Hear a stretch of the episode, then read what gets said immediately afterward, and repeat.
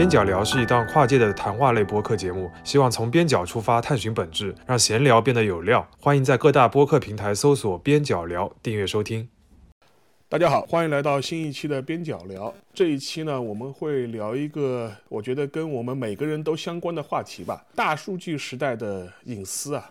呃，最近这个事情其实也有一些新闻，就是二二年年底的时候呢，造车新势力啊，就蔚来，它最近也是遭遇了一些比较尴尬的事件，就是它的一些用户数据啊，遭到了可能是黑客组织的盗取吧，公开向他勒索。在这个过程当中呢，就实际上就造成了他几十万名车主的相关的一些数据的泄露啊，然后这个事情呢也闹得沸沸扬扬，然后蔚来汽车这边呢也是在做紧急的一些客户的公关。那这个黑客组织呢，实际上面也是在明码标价的在卖啊，就是说开价多少个比特币啊，你就可以直接去买啊。蔚来汽车这个事情本身性质上面，我觉得也不新鲜。最近这两三年吧，其实我们都经常能听到一些事情，有可能是针对某某一个企业的。呃，数据泄露，但也有一些是国家层面的数据泄露，其实各个地方都有吧。这个话题的话，我觉得实际上面跟我们每个人也都相关。所以说，未来这个新闻啊，我不知道这一次我们参与的两位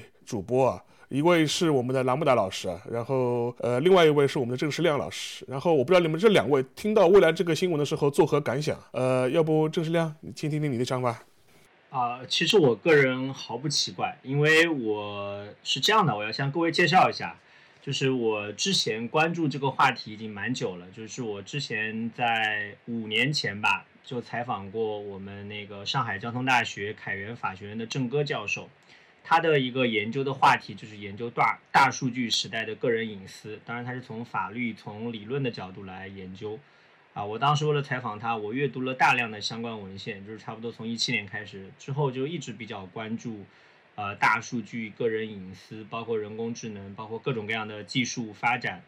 啊，他们呃这个议题，所以未来汽车出现这个事情，我毫不奇怪，因为道理很简单，我相信待会儿那个 Lambda 也会聊到，就是当下的这些所谓最前沿的、最时髦的。啊，最受到资本追捧的技术，其实某种程度上啊，都是要靠大数据喂出来的，都是要靠大数据。而大数据是怎么样产生的？大数据其实就是靠人的隐私，靠我们普通民众的隐私堆出来的。我觉得大多数人可能都没有发现这样一件事情，就是到大数据时代，我们传统所理解的隐私权啊，其实是很难得到保障的。它其实是已已经消亡了啊。道理很简单，因为传统的隐私权它是基于一种空间的想象，什么意思呢？就它是有一个二分，二分是公共空间和私人空间的二分。那比如说你在私人空间里面，你在你自己家里面，那你就会预期，就是说你的隐私是受到一个高度的保护的。那你你你有一个很高的隐私的预期，那法律也会保护你这种隐私的预期，对吧？比如说你看我们都很熟悉的一个狗仔队被就是一个名人被狗仔队掰那个偷拍，啊，尤其是在家里面。那你告上法庭，你是肯定会胜诉的啊！我记得英国有一个著名的小报，一个世叫《世界新闻》，就 World News，它就是因为在这一块那个失手了，翻车了，然后被人家告上法庭，然后这个媒体最后就就就倒闭了，就关门了啊！这家这家报纸也是一个百年的，呃历史之久的一个八卦小报，是传统的时代啊，传统的时代。可是你到了当下社会就很简单啊，就是当我们不断的在鼓吹、不断在追捧各种各样的可穿戴的智能设备。啊，鼓吹智能手机，啊，然后我们鼓吹物联网，那其实这些设备都是在随时的向云端在传送你的个人信息。你会发现，就是在当下这样一个物联网时代，一个人工智能时代，你各种各样的这种可穿戴的智能设备，包括智能手机在内，是一个万物联网的状态。你随时随地你你都在通过这些设备向云端传送你的个人信息。所以这种情况下，我前面聊到的这种传统的隐私时代，这种啊公共空间和私人空间两分，其实这个界限已经变得非常模糊了。就传统的隐私权其实包含三个维度的，啊这三个维度其实是一个学者叫露丝。加维逊他说的这三个维度，一个叫做保守秘密，一个叫做隐藏身份，一个叫做离群独处，什么意思呢？这个保守秘密就指的是个人的通信的秘密啊，通话的秘密，点对点的这样的通信的内容是得到保护的。那么独处就指的是你在你的私密空间里面待着的时候，你享有一个免受他人干扰的权利的。那么还有一个就是你在你的亲密关系当中，你的隐私权是得到保障的。那这几个维度，其实你到了。当下的这样一个所谓的这种万万物皆可联网的时代，那都是不存在的，都是不存在的。而到了而所谓的网络隐私权呢，现在还没有得到一个确切而统一的定义，就学界还没有达成共识，就大家都觉得，如果这个事儿挑明了讲，哎，好像是个问题。可是平常你没有挑明的时候，其实你的隐私就在不断的受到侵犯，而这种侵犯呢，最终的结果就是你把这大企业给喂出来了。而且更残酷的事情，我想说的是，其实大多数人不在乎这件事情。就首先他们不知道这个事情，像我前面聊的，即便知道，你对他们大声疾呼，你说这个东西很危险，他们也不在乎，因为，呃，用一个圣经里面的比方啊，就是呃，圣经里面那个典故叫做为了一碗红豆汤出卖了自己的长子权啊。我看大大多数民众都是为了自己的安逸，为了自己的所谓的这样一个方便便捷。啊，是愿意出让他们的这种隐私权的。那某种程度上也可以理解，因为对于他们个人来讲，这种所谓的个人隐私其实没有多大的意义，也不值几个钱。这个东西真正的有价值、真正的有意义，是企业通过各种各样的手段和渠道把它们搜集起来，形成所谓的大数据之后，它才可以产生威力。啊，所以未来汽车出现这个情况，我一点都不奇怪。而且我觉得这样的事情，呃，不仅过去一直在发生，接下来也会一直发生的。这是一个当下这个时代我们逃脱不掉的宿命。刚刚等于郑世亮是从理论的高度帮我们概括了一下，因为他有一个梳理的特别好，就是关于隐私权的定义问题。实际上面，呃，我们现在经典意义上的隐私权，确实是一个是一个前网络时代的这样一个产物吧。呃，这个东西本身的话，我觉得更多是属于一个工业时代，然后是有一个就跟前面郑世亮讲的是有一个空间的概念的。但实际上，我们现在我们现在所处的这样一种。网络时代吧，或者是万物互联的时代吧，实际上面。呃，这样一个传统物理区隔的这样一种隐私权，是不是还能适用啊？确实是一个很大的问题。然后说回像未来汽车它这样一种模式的话，我觉得非常的普遍。现在是你不光是你开辆车，你要输入一大堆你自己的个人数据啊，然后会产生相关的一些个人数据啊。呃，甚至有一种感觉，就是说有的时候开像未来这样的车，或者你开特斯拉这样的车，似乎这个车的掌握权并不是完全是由你自己控制的，你更多似乎是像租了租了一辆车在开。样的这种感觉，然后你的相关的一些驾驶行为产生的东西呢，似乎也不完全归你所有啊。通过企业的第三方，它似乎也能够去窥视你的这些数据啊。我不知道像那个拉姆达，就是你通过一个就是码农的角度吧，或者一个技术的角度吧，怎么看这样一个未来的这样一个新闻？啊，我实际上觉得未来这个新闻其实可以拆开来看好几点。就首先，我们的呃数据保存本身，就像刚才邵邵老师您讲的，就是呃我们的数据它是保存在哪个地方？如果我们的数据也好，或者说像未来汽车这个服务也好，是由互联网的远端的一个服务器上，比如说是未来汽车的服务器，然后它给出来的，那在这种情况下的话。呃，我们的服务本身加上我们的数据本身，就是需要靠未来汽车它的服务器去保证这个东西的安全，对。然后这是第一点，第二点的话，就是涉及到数据本身的一个呃保存的一个问题。就是数据本身的保存，实际上在这个地方其实有好几种的一个从技术上来看的一个方法吧。就就第一个方法的话，就是我们数据是能用户把数据传到未来，然后未来就是直接把这个数据 A 放到自己的数据库里存起来。然后第二种方式可能是说这个数据传给未来，未来。就是以某一种加密的方式，就未来自己也看不到的方式去保存。然后第三种方法就是说，数据还是明文的传给未来，但是未来通过一些脱密的一些处理。保证说，哎，我既可以使用这个数据，但是同时我又不侵害到某一个具体的人的隐私，就是这实际上是有三种不同的做法的。然后在目前这个点，我们看未来的这个数据泄露，首先它肯定是没有加密保存，其次它也没有对数据进行脱敏，也就是说，这个数据本身是可以联系到直接联系到每一个个人的，然后。呃，从这两点来看的话，实际上就是未来应该是没有对这个数据做任何的，就是在比较隐私方面的一些保护吧。然后针针对刚才讲的第一点，就是用户需要把这些数据呃回传到一个服务器上这一件事情本身的话，呃，我觉得这实际上是一个是一种现在互联网时代的一个特点吧。这个特点就是说，用户为了自己的方便和自己的一个就是呃便宜，他选择自己不会去支付这一个网络的成本，或者说自己去维护这一个服务器的这个成本，他会选择说啊，你未来或者说其他的，比如说百度网盘呢，说我给你提供了一个服务，那反正这个服务又是免费的，那我就可以不用在自己家里面去搭一个呃，比如说买一个网盘的服务器在家里跑，是吧？或者说对于未来来讲的话，就我不需要说买一个。未来发给我的一个服务器，我这些所有的这些计算都是在我家里完成，然后并且这些数据都存在我家里，就不会有人去愿意做这种事情。这实际上就像刚才就是那个郑郑思亮老师讲的，说用户实际上不太 care 这个隐私，所以他们其实不愿意花相应的成本，说，哎，我在自己家里面把这一套东西给搭完了之后，然后这些这些数据就是要用互联网的这些服务的这些东西，全部都回传到家里，实际上是没。愿意用这件事情的，实际上刚才就是，嗯，这是那老师讲的那一个跟家庭或者说跟个人领域相关的一个概念。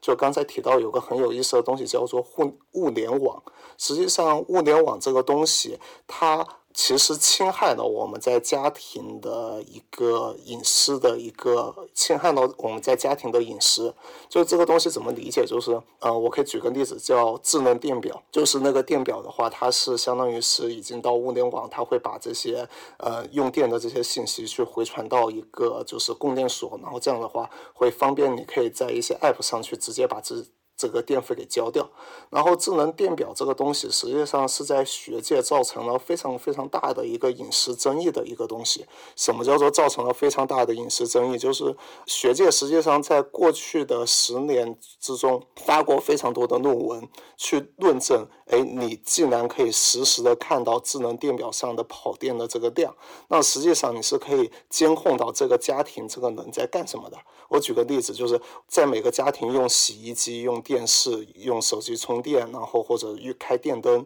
每一个对于整个电表上的这一个跑速的这一个快慢也好，然后嗯，就是这个跑不跑速也好，实际上是会造造成直接的影响的。然后实际上这些都是信息。如果是一个黑客，我黑进了就是这个智能电表或者黑进了电厂，那我就会知道你每一天几点到家，几点出门。天在家里会用什么样的东西？你会洗衣服？你几点看电视？你几点玩电脑？然后你几点睡觉？所有的这一些信息都会被掌控。所以说的话，就是学界其实讨论过非常多。当我们物联网或者说这一些设备侵入到每一个家庭之后，那实际上家庭个人的那个隐私权的这个整个的就是隐私的泄露，实际上是会比我们想象中还要厉害的。这一块呢，我觉得实际上面。呃，已经开始逐步的成为一个现实啊。除了你讲的这个智能智能电表以外，现在也有很多流行的所谓的智能家居嘛，就是说包括你出入门的那个门锁啊，都可能换成智能门锁。呃，好处嘛，你似乎是说，哎，我看钥匙都不用带，对吧？扫个脸，然后刷一个，比如说我的瞳孔，或者是按一下指纹，我就能进出。它甚至还有一些远程开门的这种功能啊，然后也能记录你的一些出入的一些。然后的话，我觉得这一套东西的话，我觉得确实是很多家庭也把它认为。是一个非常便利的这样一个选择，但是呢，我觉得某种程度上来说，现在的人他是不是有除此之外的选择？我我可以再举个例子啊，就比如说你用未来，你买未来开未来的汽车，或者是特斯拉这样的电这样一些电动车吧，呃，你似乎也只能接受一个你的数据是被上传，或者是被分相关的第三方保管的这样一个现实。呃，你似乎你也很难说，我我拒绝我上传我的呃数据给第三方保管，我希望我的数据能够保留在本地，然后我自己来掌握。呃，这个选项实际上面现在的厂商是不留给你的，且不要说像这样的电动车了，我们现在。哪怕装一个操作系统，其实它都要你登录你的用户名嘛。想当年就是说以，原来原原来的操作系统其实不存在这样一个必须强制联网的一个用户名登录的这样一种呃方式。但现在你无论用 Windows 也好，还是用 Mac 也好，它似乎都要你输入一个你的相关的 ID 啊，i Apple ID 或者 Microsoft 它的那个那个账户 ID。这个东西似乎跟你的系统本身做了一个非常强的一种呃绑定。所以说，我觉得这一套的话，似乎是现在其实我们现在面对的这这一些互联网服务的提供商，他也不会给你这个选择，你要么就。干脆别用这个服务，或者是你不要要用这个产品。你要用的话，你必须你必须不必须要接受。呃，似乎也是存在这样一种状态啊。我不知道两位怎么看。个人是觉得这个问题，在我看来，核心或者它最关键的分歧在于说，呃，你的整个的国家的法律体系，你究竟是要保护个人的隐私呢，还是要鼓励企业创新？你说的再直白一点，就是你是想想要中国多一些未来这样的企业，多一些 Google 这样的企业。还是说你比较看重这个用户个人的隐私，什么意思呢？因为这里面一个很简单的道理，就刚刚马农也提到了，就是个人数据其实是两块，一块是当我们谈论它作为隐私权的时候，啊，我们是在谈论它是人格权的一部分，所以我们会看重它对个人的人格的侵犯，对个人的尊严的侵犯，黑客可能会那个过来那个监控你，会搜集你的信息，但这里面还有一个非常重要的一块，就是数据权它是作为物权的。什么意思呢？就是就是国务院的时候，国务院应该是去年吧，专门颁布了一个文件，它是把数据作为一个当下经济形态的要素，就是它把它当做是跟土地啊、劳动啊、资本是一样的。就是你会发现，它当它从这样一个经济的维度来看数据的时候呢，数据就是一种财产权。但其实这个财产权就跟你个人没什么关系啊，因为我们前面一开始也聊到了，因为你零零星星的个人的数据，你家里面每呃每个月用多少度电，你平常买多少东西是没有多少财产价值的，它必须是被。必须是很多人的数据，然后被一个平台企业搜集和汇总起来变成大数据，然后完了以后进行机器学习，进行一个个人的行为模式的分析，啊，才能够产生一个商业价值，啊，所以前面码农他评价他说未来有一块做的不好，是因为他没有进行个人数据的脱敏化，确实是这个样子，就是中国目前的立法，包括个人的信息保护法，包括数据安全法，这些法律里面都谈到一条。你要对个人，一旦你对个人信息、个人数据进行匿名化的处理，就用一个数据产业的呃专业的术语来讲，就数据清洗。你把当中那些可以定位到某个具体个人的信息，比如身份证号码、个人面部信息这些敏感信息去掉之后，它就不再属于个人信息的保护范畴，它就变成财产权了。那这个财产权就是属于大数据的采集者和处理者。那换句话说，就属于是平台企业的，是属于平台企业的。所以这里面就非常尴尬，或者说非常微妙。啊，如果他如果呃家给予个人更多的这方面的保护，啊，给予更多这方面的选择，那你其实就相当于某种程度上就遏制了企业的发展。那换个角度来说，如果你想要鼓励企业的发展，那你就势必要遏制个人。那这一块其实我觉得最典型的体现就是欧盟和美国。那你美国你在鼓励企业的创新和保护个人隐私方面，它其实是偏向于鼓励企业的，啊，所以你看。像在呃，在美国，一个比如说一个 Google 的用户或者一个亚马逊的用户，他觉得自己的数据或者隐私权被被被大企业侵犯了，他要去呃上法院告 Google 告亚马逊，这个诉讼成本是非常高的，就一个普通用户能够把这些巨头告赢，这几乎不可能的事情啊。但在欧欧洲就不一样，待会儿马龙也可以聊一下，欧洲他们有一个欧盟层面的一个叫 GDPR，就是一个专门保护数据隐私的一个法律。那你法国、德国很多西欧国家还有专门制定个人数据保护方面的法律，然后政府还会有些行政机构来保护个人的数据权，比如他们有个人数据保护局。在这种情况之下，他们的呃行政机关是比较倾向于保护个人的，他们会对企业来遏制。所以我们可以看到新闻，什么 Google 啊，什么 Facebook，动不动在欧洲就被罚几亿美元。那这两种模式在中国是个什么情况呢？我今天还在跟朋友聊啊，中国就非常的好玩或者微妙。它在立法层面上似乎是偏向于欧洲模式的，它会强调对个人数据、个人隐私的保护。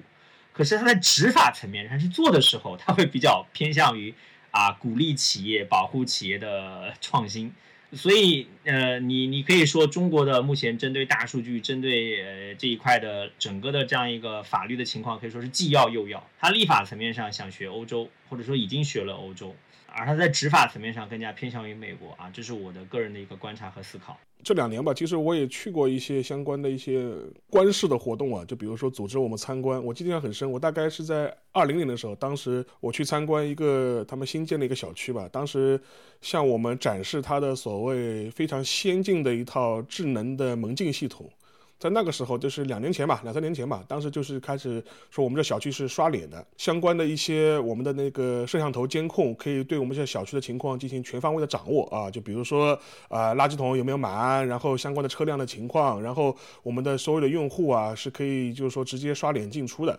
那个时候呢，其实我当时就提了一个问题，我就说你这些数据是怎么保是怎么保存的？你是委托一个第三方来帮你做一些相关的存储呢，还是说你的这样一个这些数据是留保存在本地的？然后哪些人可以看到这些数据？这些数据的权限是怎么样？后来我觉得我这个问的好像也不是也不是很识趣吧，人家就带了我们看是他我们技术多先进啊，结果我好像泼冷水似的问了这么一堆问题。呃，但实际上面我觉得对于这一块的一些关注啊，其实也不能说没有。二一年的时候，杭州市他们。通过了一个地方条例，当时也是把这样一个人脸识别的这样一种东西给衍生开来了。当地的小区啊，它如果要安装人脸识别类的这种，呃，生物信息的这样一种门禁系统的话，它必须给用户选择。换句话说，你不能说我安装了人脸识别的话，你就必须人脸识别。如果用户他不希望使用这样一个系统，他还是可以使用钥匙或者是这种门卡，类似这种状状态。你不能强制的说，呃，不给用户选择。所以说，我觉得这个可能可能很多程度上是一个用户选择权的问题。你是不是给这用户这样一个选择？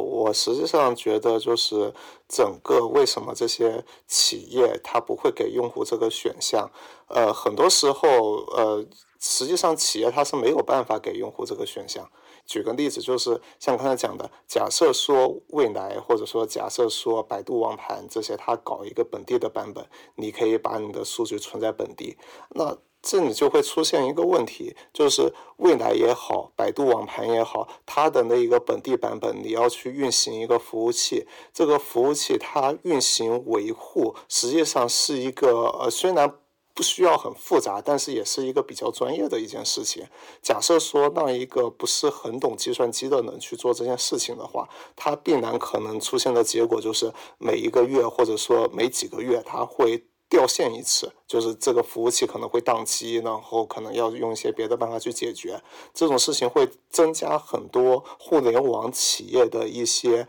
运行的成本，然后并且用户也会对你有意见嘛？就是为什么叠加的服务可能百分百的时间或者百分之九十九点九九九的时间是可以运行的，但是你的服务可能只有百分之九十的时间可以运行。所以这是第一点，就是互联网企业它在保护用户的体验的时候，它。可能会选择做这件事情，然后第二点是说，互联网的企业它本身对于收集数据这件事情是有需求的，就是对于他们来讲，数据收集的越多，实际上他们越有可能用这个数据去赚钱。这就像大数据嘛，这里实际上是有两个原因，第一个原因是你收集数据实际上成本是非常低的，因为你无非就是。多插几块磁盘嘛，就是多插几块，而且我们都不用固态硬盘，是吧？我们只需要最简单的那种最便宜的那种硬盘，我们只要这个增加一 T 数据，插一 T 的硬盘上去，这个成本低到可能你一 T 的硬盘现在国内可能就是一个三五百块钱这种级别的成本，但一 T 的硬盘你可以不知道存多少个用户的数据，所以。这里成本就很低，然后同时你收集到了用户的数据，你进行一些各种大数据分析，然后不管卖广告也好，或者说去优化你的服务也好，那实际上你真的是可以赚很多钱的。所以对于企业来讲，它的整个的性价比，就是收集用户数据的性价比，实际上就非常的高。所以当用户不反对的时候，那我就会去收集你的数据，同时我又可以保护用户有个更好的体验，然后仿佛这里就是有个天然的合法性，说啊，我我我收集这些东西，我让这个东西全程联网，实际上我是对用户好，同时对我来讲又是一个双赢的事情，是吧？这个就是一个。这个赢两次的一个一个事情，那对于企业来讲，这个我为什么不做这件事情呢？实际上这里就是有一个这样子的一个问题在，然后所以这种问题，我觉得唯一的解决办法就是第一点就是要用户自己本身。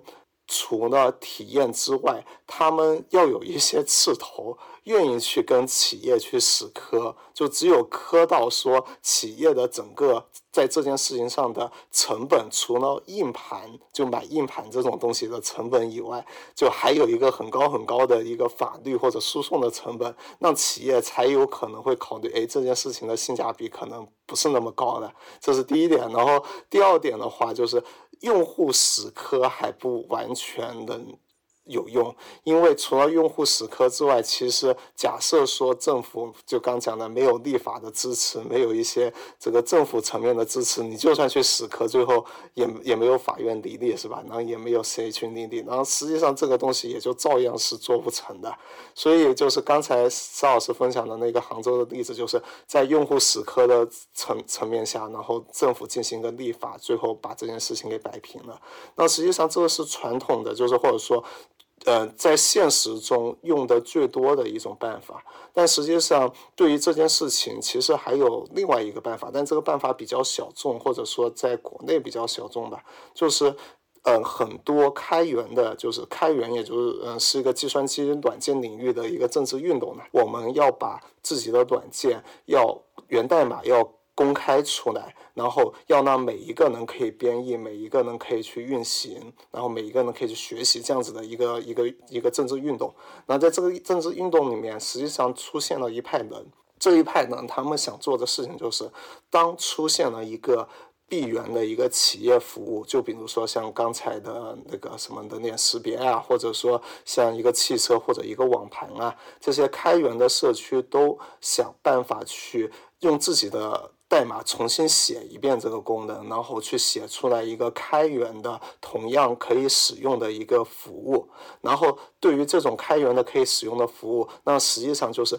每一个人都可以可以去运行一个这样子的服务器。只要运行的人足够多，就比如说啊，就百度网盘这一个软件，现在假设被开源了，有好多好多家不同的百度网盘。那在这里好多好多不同的这种所谓的百度网盘这些服务里面，那可能有的服务就是说我主打给用户一个好的一个就是存储空间，就是你可以付很少的钱拿个很大的存储空间。有的主打的可能说我可以让用户有高速的存储，然后有的可能就会主打说我不会碰用。户的隐私，就是在这种情况下的话，就会出现，哎，有有不同选项的一些网盘，然后这种不同选项的网盘就可以让不同的用户有不同的一个选择。比如说，我是个在意用户那个隐私的一个人，我就可以直接用那一个，嗯，就是。尊重我隐私的那一个服务，然后别人可能觉得我无所谓，那你就可以去用那个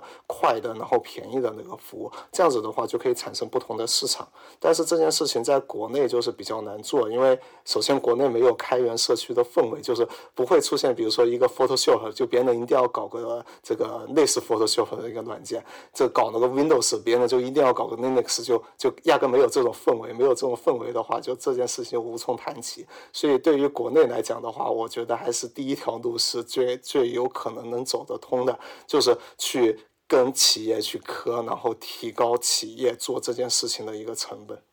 但有的时候呢，我觉得隐私的问题啊，其实我们前面讲了很多是企业和个人的之间的这种矛盾，人们普遍会有一种我称之为幻觉吧，就似乎觉得企业是非常不靠谱的啊，我们的隐私交给企业，它可能会泄露，它可能会滥用。然后除此之外呢，就是我们要面对的威胁是类似于像黑客啊，或者是这种诈骗犯啊，他他们可能会来窃取我们的隐私啊，通过各种各样的企业的漏洞去窃取隐私，然后导致我们财产的损失。这个。假象的一个推导的一个结论，就变成了似乎我们把这个我们的隐私啊，或交给国家层面来管，一个国家的一个一个监管机构，它来统管这一些数据的话，哎，似乎这个威胁性会降低。而且另外一点的话，就是呃，相对于企业来说，就是尤其是国内吧，国内这样一个语境吧，似乎认为我们把这东西交给政府来管，呃，能够管得更好。哎，这似乎是一个非常惯性的这样一种思维啊！就比如说，哎，百度不行，或者是什么腾讯不行，我们就要来起政府来监管，要直接插手来管理相关的数据，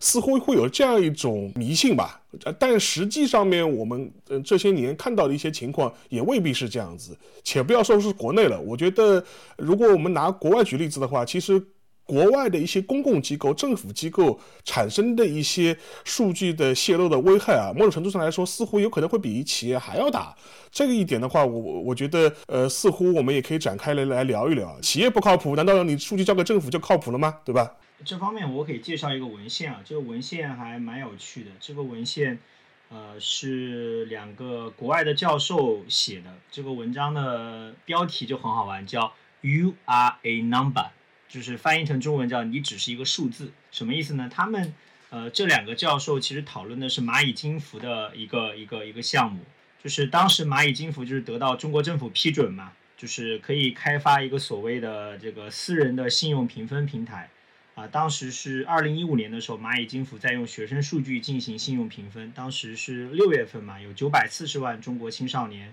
啊参加那个高考，然后蚂蚁金服呢就是希望就是获得当时的一个作弊学生的名单。啊，然后把学生的作弊行为呢，把它弄到这个蚂蚁金服的芝麻信用，芝麻信用就社会信用的记录嘛，让它成为一个污点。然后这两个教授就警告他说，强大的公司对年轻人的数据进行详细的收集和分析，这将影响到年轻人能上哪所学校，可以获得什么样的贷款，以及他们支付多少金额的健康保险或者汽车保险，如此等等。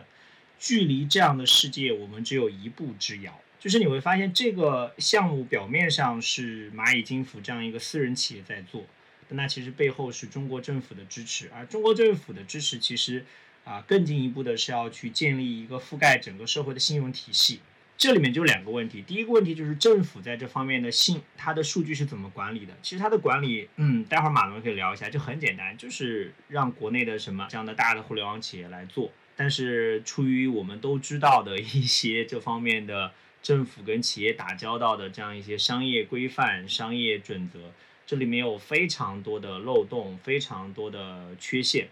啊，是很容易产生一些不靠谱的结果的。第二块，即便这个东西能够建成，啊，能够真的成为一个所谓的信用体系、管理体系，会有什么样的后果呢？我觉得这里面有一个非常非常严重的后果，就是它会导致社会阶层的固化。那道理很简单，那比如说你的信用如果持续的不好。那不管是因为什么样的原因，只要你被国家行为标记成你不守信用，你被你被这样一个体系标记成不不守信用，你就很难翻身。它甚至会影响到你未来的你的各种各样的婚姻恋爱啊，那就会导致一个很严重的问题。那这个东西就是你会发现，它就通过某种国家行为把一种社会阶层的分层把它正当化了。首先是固化，其次不仅是固化，它还是正当化的。因为很简单的一个道理，大家就会觉得哦，你是被国家判断不守信用。那国家这样做当然有道理，那是你的问题。所以你看，就是以小见大，你会发现，啊，你一旦呃通过国家行为、政府行为建立起这样一套啊大数据的搜集体系和判定体系，那首先就不谈这个技术层面上它的数据泄露的问题了。那即便它能够做到数据层面的呃完美无缺，那由此而来的它对你的这样一种个人的标记和个人的性质的判断。啊，会带来一系列的严重的后果。我觉得这些东西都是值得我们每个人关注的。而且实际上面，我觉得对于我们广大中国人来说啊，经过这两年的疫情啊，其实，呃，这个码那个码都使用过一遍之后啊，其实也能够感同身受吧。而且实际上面，我觉得有的时候你会发现啊，似乎是一个国家行为，但是实际上面它的操作权限其实是非常低的。一个一个街道干部说不定就能够把你这个码给给给变了。而且变了之后，是否是会产生相关的后果？而这个你要找到一个责任的主体，实际上是很难找到的。所以说，我觉得这一块的话，我觉得就是一个非常现实的一个情况。呃，我们在很多科幻小说啊、科幻电影里看到的一个类似一个后乌托邦的这样一个社会高度信息化，然后高度管制化的这样一种社会啊，其实某种程度来说，我们也是多多少少也是体验过了吧。把这些数据啊，无论你是交给企业还是交给政府，会导致的后果。而且某种程度上来，我始终觉得，就是对于政府来说啊，我这个是泛指啊，就是任何任何政体、任何意识形态、任何地方的政府，其实它都有一种本能的一种驱动力，就是要尽可能的去获取能够利于它社进行社会管制的各种各样的数据。以前的话，我们是建立一套户口制度啊、户籍制度，然后或者是一些相关的一些人员档案的一些制度。这些制度呢，本身其实就是一个官僚的一种本能式的一种权力的伸展，然后在进入信信息化时代之后啊，这一块的话是赋予了他们更多的这种操作的这种可能性啊，真的是可以实现所谓毛细血管式的管制啊。我再补充一下，比如说去年那个郑州嘛，明明是他们自己的这个银行出了问题啊，就是然后呢，他们就对这种上试图上门来讨钱的用户付红码。就这个时候你会发现，它跟一开始所谓的这种健康啊，或者说疫情管控没关系了，它就是一种维持社会稳定的统治工具，啊，而且这种统治是首先是极其便利的，给它呃给它很大的一个权利，然后你要去试图监管它，你要去试图反制它，是很困难的。啊，如果这种东西以后普遍的流行开来，我觉得这是一个非常大的问题，需要我们每个人去关注。对，我觉得国家去管理隐私，它不是一个抽象的概念，就是国家这个东西本身，然后包括管理这件事情本身，它实际上是可以具体展开来的。就是，嗯，实际上不是说有一个抽象的国家在以某种方式去抓住你的隐私，然后去管理，很可能你的隐私是由。当地某个反正执法部门也好，或者说某一个政府的工作人员也好，由他去管理你的这一部分隐私，然后这里就会产生一个问题，他只要是一个具体的人，他就可能会有具体的诉求，然后有具体的诉求之后，他在管理这件事情上面就很可能。呃，用他的这个诉求去做一些实际上可能会对你并不好的一些事情，然后也甚至可能会有一些违规的一些事情出现。然后这是第一点，然后第二点，就管理这个词也不是一个抽象的词。就管理这个词，你要具体说来的话，就是一个嗯，你当地的一个，比如说一个政府的一个工作人员，他管理你的隐私，然后他这一个人很可能，首先他肯定啊。大概率不是计算机科班出身的，是吧？然后可能他也没有受过很好的一个信息安全的一个教育，然后，嗯。他对于那些大数据也好，科技的概念也好，他可能是一个四十岁、五十岁的一个人，他可能对这种东西完全没有概念。然后在这种情况下，他去管理这么大的一个，比如说这一个片区的一个数据库，那实际上就可能造成很多很多的问题，就是各种操作上的不规范，然后或者说各种在使用上就是根本就是错误的一些使用方法。最简单的例子就是曾经就是有一个反正一个挺大的一个数据泄露事件，就是某呃某某一些执法的一些人员，他们在使用一个叫做 MongoDB 的一个数据库的时候。用这个数据库，他们并没有禁止防火墙外去访问这个数据库。这件事情可能在经过，比如说像阿里云或者像腾讯云这一些，这种有专门的安全团队去配置这些东西的话，是肯定不会出这个错的。但是在一个呃，就是比较。具体的，比如说某一个十八线城市是吧？他的那一些人去做这件事情，他很可能就根本做不好。所以说，从国家管理隐私，就是整个这件事情上来看，它其实不是一个很抽象的说，哇，有一个。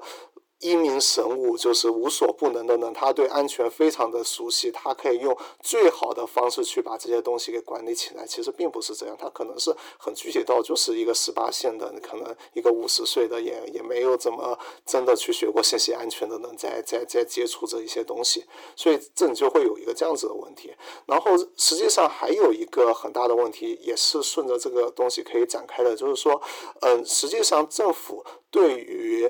数据或者说对于隐私的这些管理这件事情，实际上是相当，嗯，怎么讲呢？现在还是相当不成熟的一个状态。为什么这样讲？就是大家可以想象，互联网这个东西。对于政府来讲，可能在二十年前还是个完完全的新的一个东西。然后政府如何把这个互联网这些网络里面的各种网站管起来，都探索了可能接近十多年的时间，然后才慢慢的让整个的，就是整国内的整个网络变得逐渐的是可以被管理的。然后在这种情况下的话，就大家可以想见，就互联网一个这种全新的一个东西，然后你要让政府慢慢的摸索出说啊，我应该怎么样去管理互联网上的隐私这件事情，实际上是要有一个非常非常长的一个过程。也就是说，在这个时间点，它很可能不能非常安全的且非常妥善的去管理所有的隐私，然后它可能还是要像之前去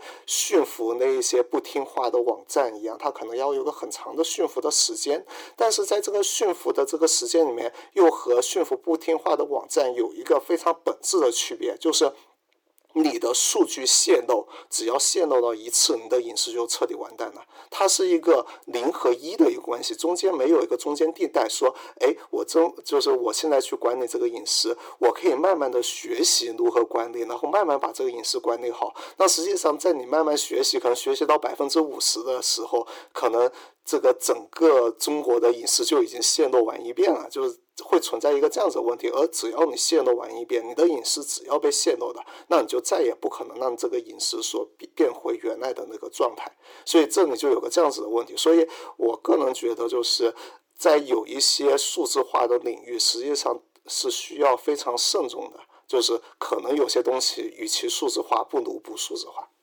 对于那个政府啊，或者是这种相关的一些。呃，管理当局来说，主观上他没有任何意愿去限制自己获取信息的这种能力或者是这种权限吧。信息如汪洋大海，监管部门或者一些政府机构就像在喝海水一样的，越喝越渴。但与之会带来一个非常尖锐的问题，就是很多很多数据啊，你统一保管啊，最后结果就是统一泄露的，集中保管、集中泄露，你也很难具体追究到一些具体的一些责任人。而最后的很多东西呢，又又变成了一团黑箱的这样一种状况。呃，就跟你前面提到的，有些东西的话，它数字化本身的话，实际上是要非常谨慎的，确实是这样子的。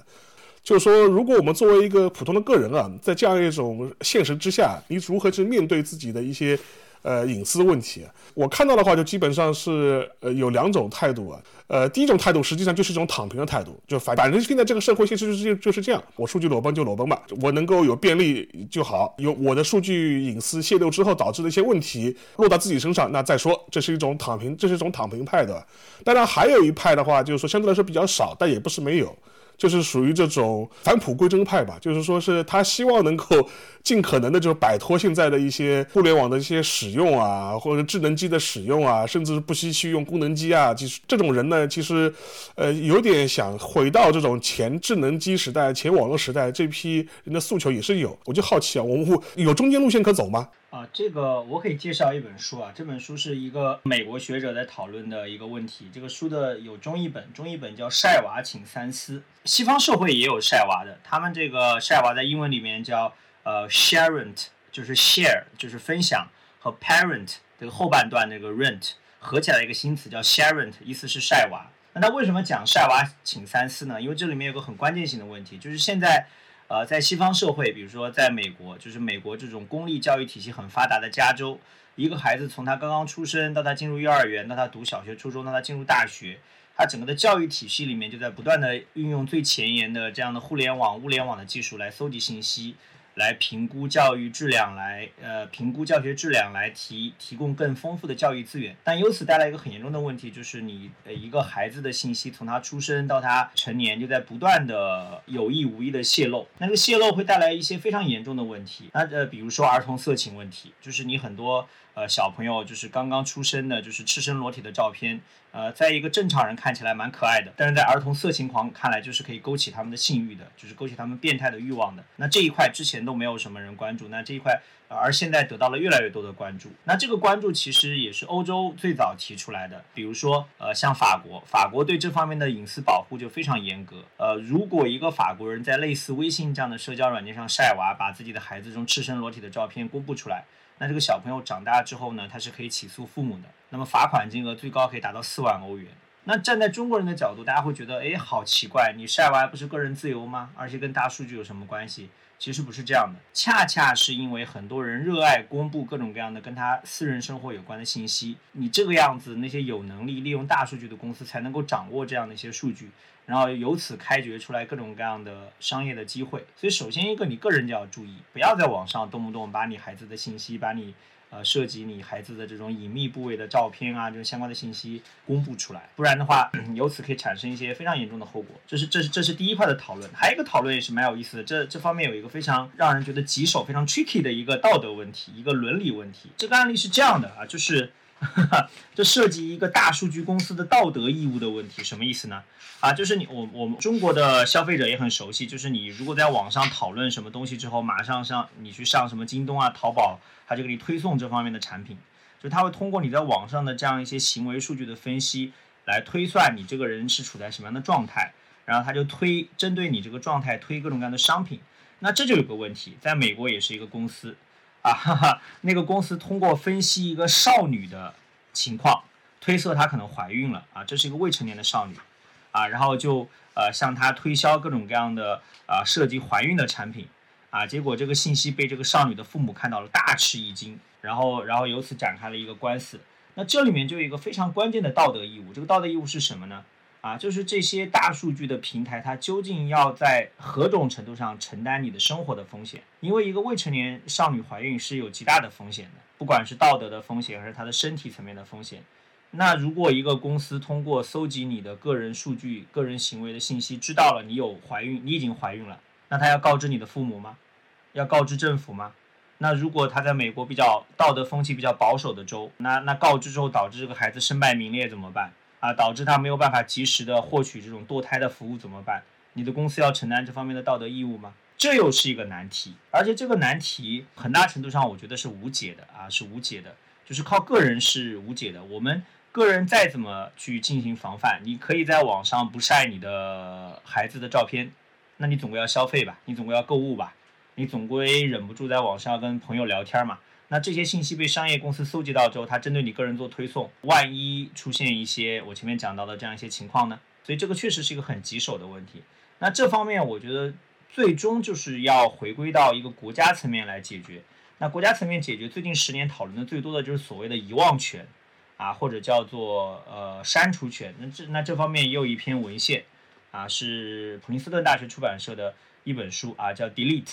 啊，The virtue of forgetting in a digital age，啊，就是在数码时代的被遗呃被遗忘的美德。他就讲的是，他说其实我们每个人上网，我们不仅仅希望别人记住我们，我们也希望我们的信息在合适的时候被遗忘。那这一块又是欧盟走在前面啊，欧盟的相关的法律，它是呃提出来啊，他说就是个人是可以就是拥有这样的遗忘权的。那这个遗忘权是什么意思呢？那比如说你在欧洲。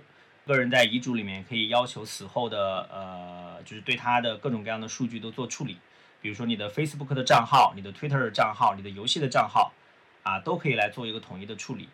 啊，这样就避免很多你死后的这样一种小到社死、大到更加麻烦的啊，牵涉到你的活着的家人、你的活着的朋友的一些问题，而且他还会针对那个搜索引擎来提出诉求，它是简单来说就叫去索引化。就是你可以向 Google 提出要求，就是我死之后，或者哪怕我没死，我的个人的信息你在网上是搜不到的。但这个东西呢，只存在理论上的可行性啊，你你要求这个信息真的在整个网络空间消失，在技术上是没有办法实现的啊。现在有一句话就是传的很火，叫互联网是有记忆的。为什么互联网有记忆呢？因为只要一个信息出现在互联网上，它就会保存在某个服务器上，你是没有办法把它彻底的删除的。所以你最终你你要讲说。那到底我们怎么样在实操上解决这个问题啊？我觉得真的蛮难的。所以现在，呃，在欧美出现了一些，就是我们可以称之为叫做数字时代的这样一些啊生存狂人，啊生存狂人或者说或者说游击队员，他们就学习各种各样的数据技巧，就这种技巧已经到达了这种情报特工这种级别的高度，来对抗大的企业，对抗国家层面的搜集信息的行为。但这个东西你很难普遍的去要求大多数人做到。事实上，我觉得大多数人，第一个掌握不了这方面的技术，第二个他们意识层面上根本很难引起他们的重视。除非像我前面聊到的，当这个东西真正的牵涉到儿童色情，牵涉到孩子，你会发现这个这是个全世界共同的一个规律。只有当一件事情真正的跟跟你的孩子、跟你的娃相关的时候，你才有可能注意到它，你才可可能有可能真正的呃提起你的这方面的警惕。但这个时候往往就已经晚了 啊，这是一个非常残酷的现实。我这边实际上可以接着郑思丹老师说的这件事情，我可以展开说一下，就是嗯，首先对于。公司本身去做一些呃推送这一方面的事情，实际上现在因为还是刚才讲的，就是因为有很多的刺头嘛，然后也有很多的人隐私的意识崛起了之后，实际上对于公司这一块是有压力的。公司它现在在发展的，我可以分享大概两个技术，一个叫做差分隐私，然后一个可能是叫做一个加密数据库吧，但具体到里面可能是一些同态加密之类的这些东西。就是现在已经有很多的公司主张用这一些技术手段去尽量的去缓解，就是当我们在用用户数据去做一些大数据分析的时候的一些问题。这这里可以展开讲，比如说差分隐私，就是苹果现在用，然后苹果用它的方式就是说，其实有点像刚才讲的脱敏化的一个概念，就是说，当我用户呃，当我苹果用。收集用户的数据，然后去训练一个模型去做推荐，去推荐广告啊，或推荐各种各样的东西的时候，我可以保证我整个训练出来的这一个模型，它跟个人的数据是无关的，就它并不是用每一个精确的个人的数据去做的这一个模型训练，而是用一个模糊的这一个范围内的数据，就是某一个用户他可能有一个年龄，他只是用一个模糊的年龄，他并没有用。比如说精确到，哎，这个呢是二十五岁，用二十五岁这一个数据去训练，而是可能是在一个范围，比如说二十二岁到二十七岁之间一个这样子的范围去做一个这样子的训练。用这种方式的话，去尽量的避免我做出来的这个模型对于个人的隐私的一个侵害。实际上还有一种就是做法，实际上也就是说，我把所有的这些数据全部都加密的存存进去，然后存完了之后，呃，我要去做一些模型的时候，我是在加密。数据的基础上去做一些计算，这一块的话，实际上也有最近也是挺多挺多论文在写这一块的这些工作的。那实际上，为什么现在整个的学术界也好，或者说苹果这种大公司也好，会去做这一块的事情？其实主要就是，呃，现在整个对于隐私这一块的刺头越来越多了，隐隐私的刺头越来越多之后，实际上大的公司用这些隐私的成本就会提高。就刚回到讲的，它这个性价比就没那么高。所以他需要想办法去再把这个性价比给搞回来。呃，这里就回到说，我们个人去做这件事情能做哪一些？实际上，我觉得这里可以分两块来讲的。第一块就是说，我们。呃，应该怎么去努力的提高大公司用我们这个东西的成本？这个是我觉得是比较关键的一个点，就是公司都永远都是逐利的去赚钱的。那只要这个东西它的成本足够的高，那可能公司到最后它可能就会放弃去使用。然后这里的话，我觉得最现实的方式就是打官司，就就你不断的跟他们打官司。当当当然也是要推动政府去愿意去让个人去监督这件事情的。这个是呃第一个方面，但是这个方面就是会有一个很尴尬大的一个问题，就是这个在 GDP 啊，就是欧盟的那个数据的整个的法律的实践中就出现了这个问题，就是大公司也好，或者说一些。政府部门也好，他们用这个数据的方式是非常非常复杂的，而且最后可能体现出来是一个推荐系统、一个模型，或者说是呃，反正暗示某一个人可能会干什么事情的一个这样子东西，可能暗示你，你可能你可能已经是一个密接了，我就应该把你给隔离，就最后推断出来的是一个这样子的一个东西，推断出来这这样子的一个东西的话，实际上。一个个人是很难去论证这一个公司在做出这件事情的过程中，它是否侵害了就是用户的一个隐私，或者侵害了去使用到用户的数据的这件事情，实际上是非常难证明。就这里就是会出现一个非常尴尬的事情。嗯，针对这件事情，实际上就想呃想说的第二点。呃，就就有一个呃，怎么讲呢？算是一个技巧吧，但是也是一个呃，我们在做信息安全领域的时候，可能一个比较常识性的一个东西，就是呃，当时老师跟跟我们讲说，这个密码的强度也好，说如何判断一个密码强不强？那实际上很多的时候，你只要不是那一批最弱的，实际上就 OK 了。就为什么这样子讲？大多数的呢，我们以一个百分之百的人来看，其中可能有百分之二三十，或者说甚至更多的一部分人，他们可能采取的是一个最弱的一个隐私保护的一个方法。然后他可能用最弱的密码，然后这个所有的隐私都是以一个裸奔的形式在整个社会上去呈现出来，就好像沙老师刚才讲的躺平派。那实际上在这种情况下的话，我作为某一个部门，或者说我作为一个黑客。就我作为想侵犯你隐私的这个人，你你作为一个单独的个体的隐私，可能对于他们来讲完全就他根本在意都不在意，因为你可能也不是个大人物，是吧？我也没必要去以一个什么监视一个国家元首的方式去监监视你的隐私。那在这种情况下的话，只要你比最下面的那百分之二十的人的隐私保护做得好。那实际上你很可能就不会被攻击，因为对于黑客来讲，就是把这百分之二十的人的钱赚掉，就是这个对他来讲已经是一个最最性价比高的选择了。再要往上走的话，实际上就很难很难了，就是你要付出非常非常大的一个成本，那可能还只能让你的模型也好，你的这个收益也好，提高可能百分之十不到的一个钱，因为这个越在意隐私的人，实际上可能越越抠逼是吧？就或者越越越越穷是吧？所以就很很有可能是这个样子。反正导致了一个结果就是，当我们在做这种，当时我是在做分析密码的一个研究的时候，就是最后得出的结论就是。只要你不是最差的那一群的，实际上你的隐私就可以得到，其实大多数时候得到比较好的一个保护。在这件事情里面，我们如何做到自己的隐私不是最差的？那实际上就是有各种各样的这种这种，反正隐私保护方面的技巧吧。这些技巧可能也不需要像说把自己搞成一个原始人，或者说搞成一个比较怎么讲呢？就像刚才那个郑老师讲的，说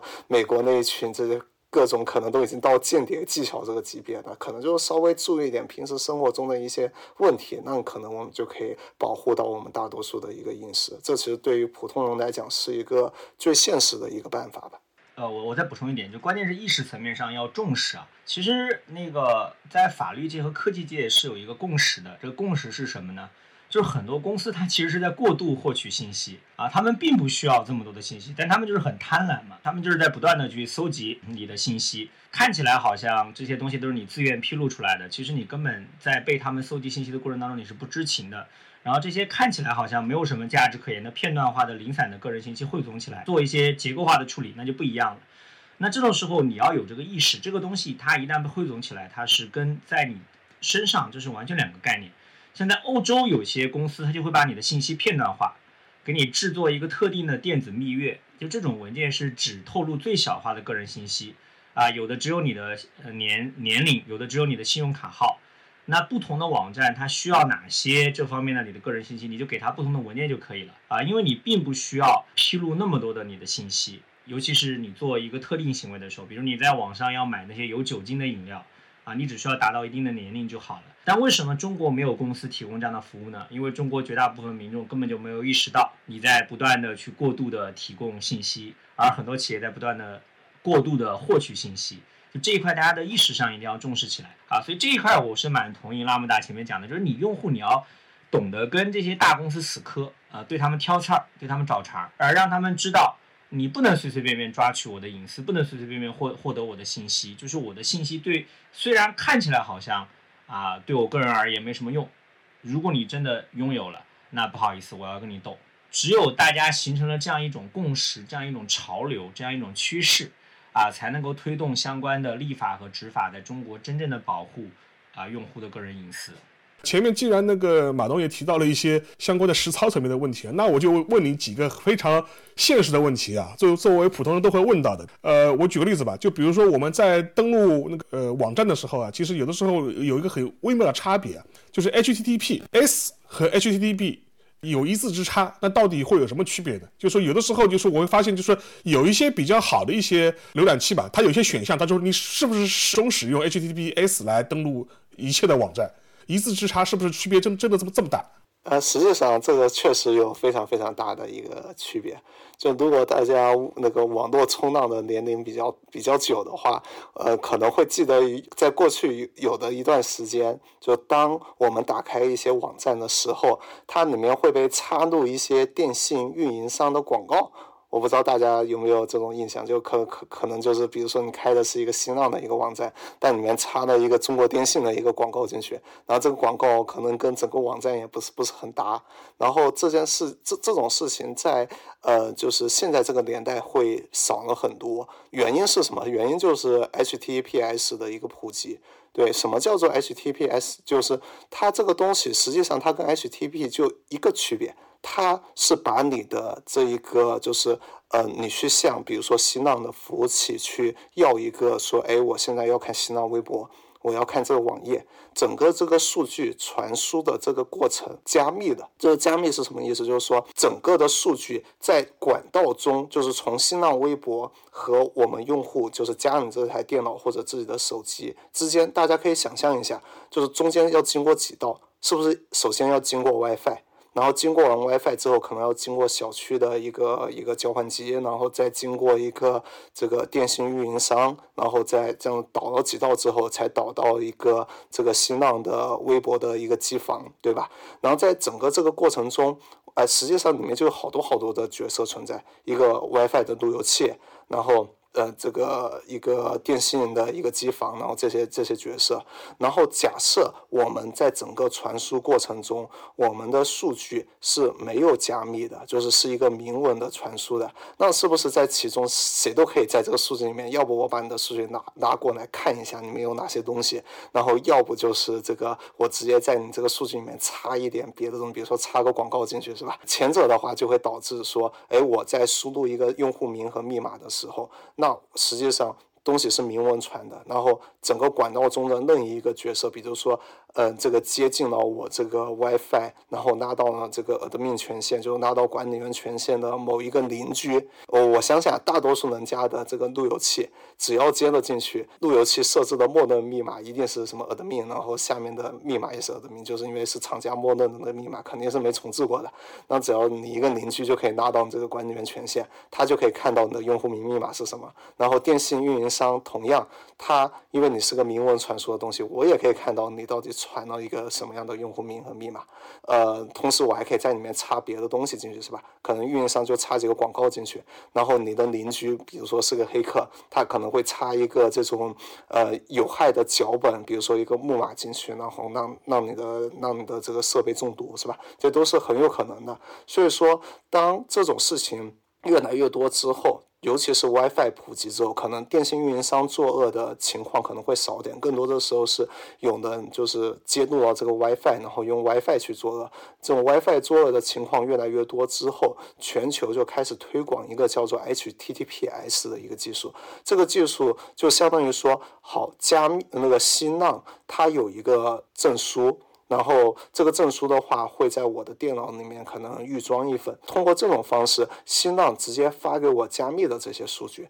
然后发给我加密的数据之后，我在电脑这一边把这些数据解密，整个这一个过程之中。就可以保证说啊，我的这个这个数据是一个只有我和新浪能看到，在中间这个管道里面，在管道里面插了一个这个什么这个显微镜或者插了一根管子去看我管道里面内容的这一些有不轨企图的这些人，他只能看到一些一一连串的一串乱码。然后这样子的话，实际上就会让我们的整个的网络浏览会安全很多。然后，所以实际上，呃，我我是建议所有的人是强制开启 HTTPS 的一个就是验证的，就是如果是个 HTTP 的一个呃网站开头的一个网站，实际上就是要小心，不应该去。在这个网站上浏览各种隐私，或者是输入各种隐私信息，然后同时 HTTPS 的网站可能也会遭到各种各样的人的攻击，攻击完了之后会显示出来就是证书错误，就相信大家可能在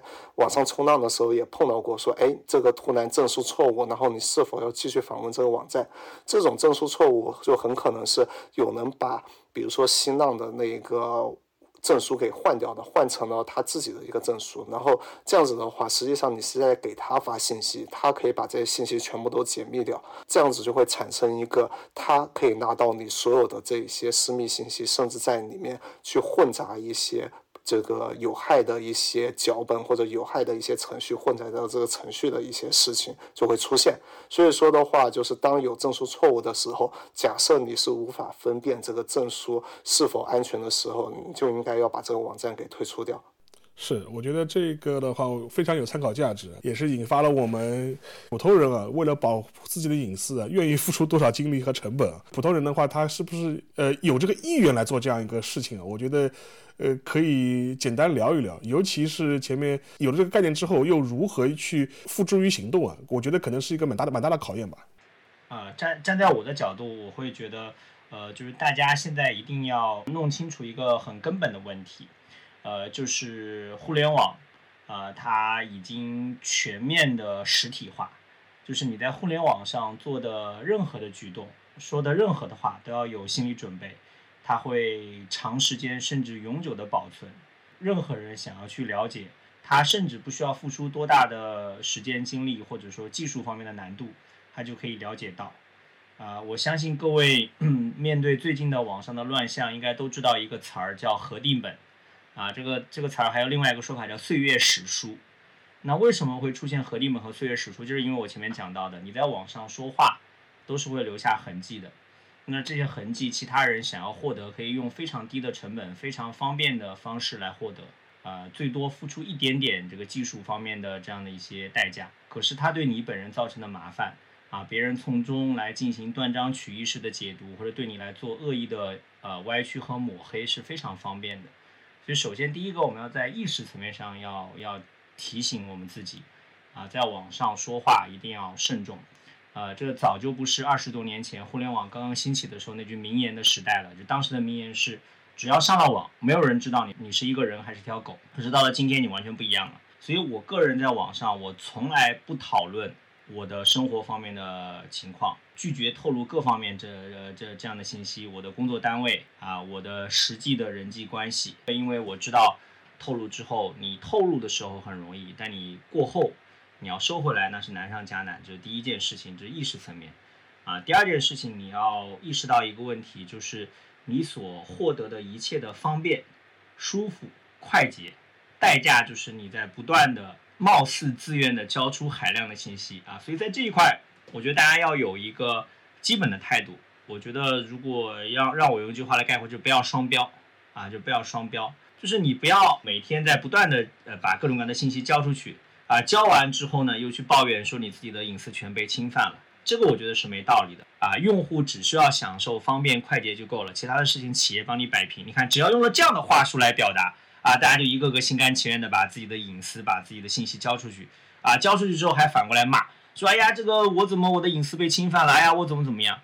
哈，我我建议真的没有必要这个样子，这个样子会会会有点像巨婴。就生活在当下这个时代，我觉得技术层面上的问题只是第二位的。第一位的真正重要的东西是，你要搞清楚你想要的是什么，以及为了这些你想要的东西，你要付出什么样的代价。我这里就再那补充一下吧，或者说顺着郑山老师说的东西，我展开再讲一点。我觉得对于普通人来讲，就是他能付出多少代价，或者说愿意接受多少代价，我觉得实际上是根据你某一个信息的重要程度去去做的。也就是说，假设你这个信息很重要。那在这个信息，你就应该考虑的是，我是否就应该离线，我压根不应该让他上网。其次重要的东西，呃，我是否是应该去找一两家信得过的公司去帮我保存？然后这个信得过的公司，就好像苹果这一种公司，是吧？就是呃。为为什么我们可能会选苹果？是苹果在过去这些年它的口碑让大家觉得这个东西是信得过的，然后我们把剩下来重要的东西去找这种信得过的公司去去去让它管理，然后这个信得过的公司实际上我觉得其实有一个比较现成的一个标准了。第一个标准就是，呃，这个公司在很长的一段时间它是安全的。然后就好像苹果，它可能在过去很多年之间是没有出过一些很严重的一些安全事故，导致一些信息或者隐私的泄露，这是第一点。然后第二点是你或者说我这个用户对于这家公司来讲价值是最低的，这个点怎么理解？就比如说我作为一个中国用户，我可能对国外的一些公司的就完全不做中国市场的一些公司的。价值实际上是非常非常低的，但对国内的另外一些公司可能价值就比较的高，是吧？或者说会有更多的人愿意去这个国内，可能有更多的实体愿意去用我的这个信息。那所以说找一些这样子的一些价值比较多，我的信息价值对于这公司比较低的这些这这这些公司去在上面去托管。刚才讲的一些更加次要一层的这些数据，再次要的一层的话。嗯，实际上我就觉得，嗯，其实就假设大家都觉得没有什么很大的价值的话，整个裸奔一下，反正省点事，我觉得这个也是 OK 的。除此之外的话，我觉得就是实际上现在有大量的手机的系统也好，或者说内置的软件也好，它会去给你提供一个假信息的生成，或者说一个模糊信息的生成。也就是说，它不会给要这个信息的公司最精确的那一个信息，它可能是个比较模糊的一个范围。我觉得这种东西能开启就开启，这个东西对你实际上是没有任何的一个嗯成本的。然后这样子可以保护那个最最最次的那一层，可能。你也不是很想保护的这些信息，可能就举手之劳就可以把这个信息保护好。所以实际上，我觉得只要把这些信息分级好之后，每一个人应该都可以不用花太多的时间，就可以把自己的这些信息由敏感到不敏感的信息依次比较好的一个保存。然后至于为什么要保存这些敏感不敏感信息，其实刚才郑老师已经讲的非常非常好了。我觉得就像郑老师刚才讲的这些信息。反正，在未来这一个时间，或者说在现在，其实我们是要有意识，这些信息可能是某一种，不管是对自己以后会造成影响，还是说会怎么说呢？就是对于现在的自己吧，就是造成一些这个这些负面的一些事情。